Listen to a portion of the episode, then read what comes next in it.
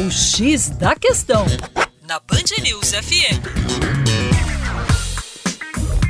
Olá, meu nome é João Marcelo, professor de Geografia do Terra Negra. E aí, já tomou o seu cafezinho de hoje? Pois é, o café tem uma importância crucial no desenvolvimento da economia brasileira.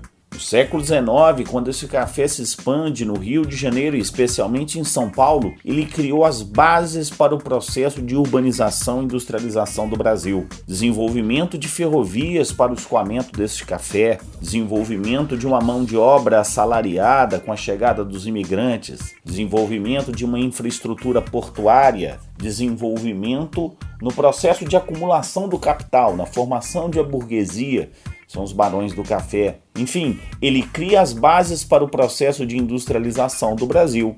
Portanto, os alicerces da nossa indústria têm a ver com a produção cafeeira, especialmente no estado de São Paulo e no estado do Rio de Janeiro. É importante destacar que esse processo de produção do café atualmente muda um pouco sua geografia.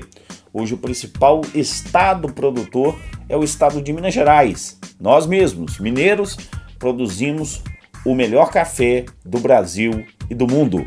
Para mais, acesse youtube.com/terra negra.